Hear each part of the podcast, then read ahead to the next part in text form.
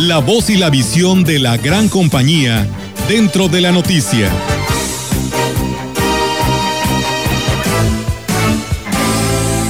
Rectificar. Cuando se trata de evaluar la actuación de Andrés Manuel López Obrador al frente de los destinos del país, la polémica surge de inmediato.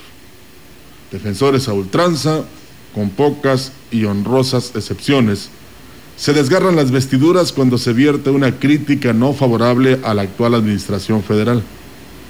Sin embargo, ahora como nunca es necesaria la crítica y el señalamiento, toda vez que lo que está en juego es la supervivencia de México como país de libertades plenas y una democracia efectiva.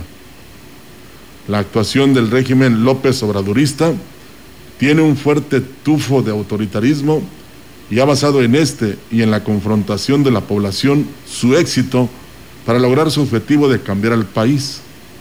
El clima de polarización, la creación de dos bandos, pobres y ricos, le ha servido mucho a López Obrador para imponer la naciente autocracia.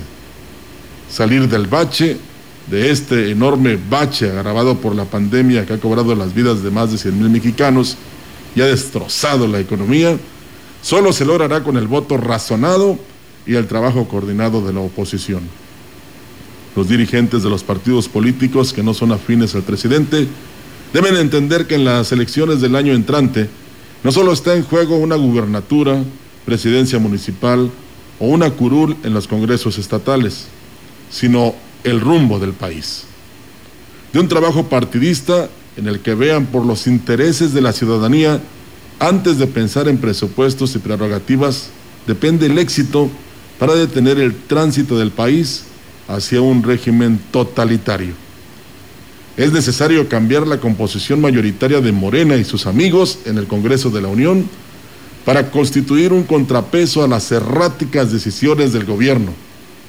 México requiere de instituciones respetables y respetadas. Ojalá que la situación que atraviesa la nación haya sido una lección para quienes dirigen los partidos políticos y que recuerden y nunca lo olviden que la democracia se construye con la participación de la ciudadanía y no prescindiendo de ella.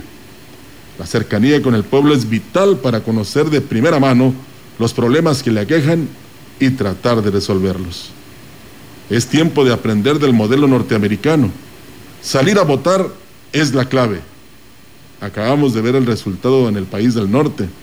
La más grande votación en la historia norteamericana se dio la semana pasada.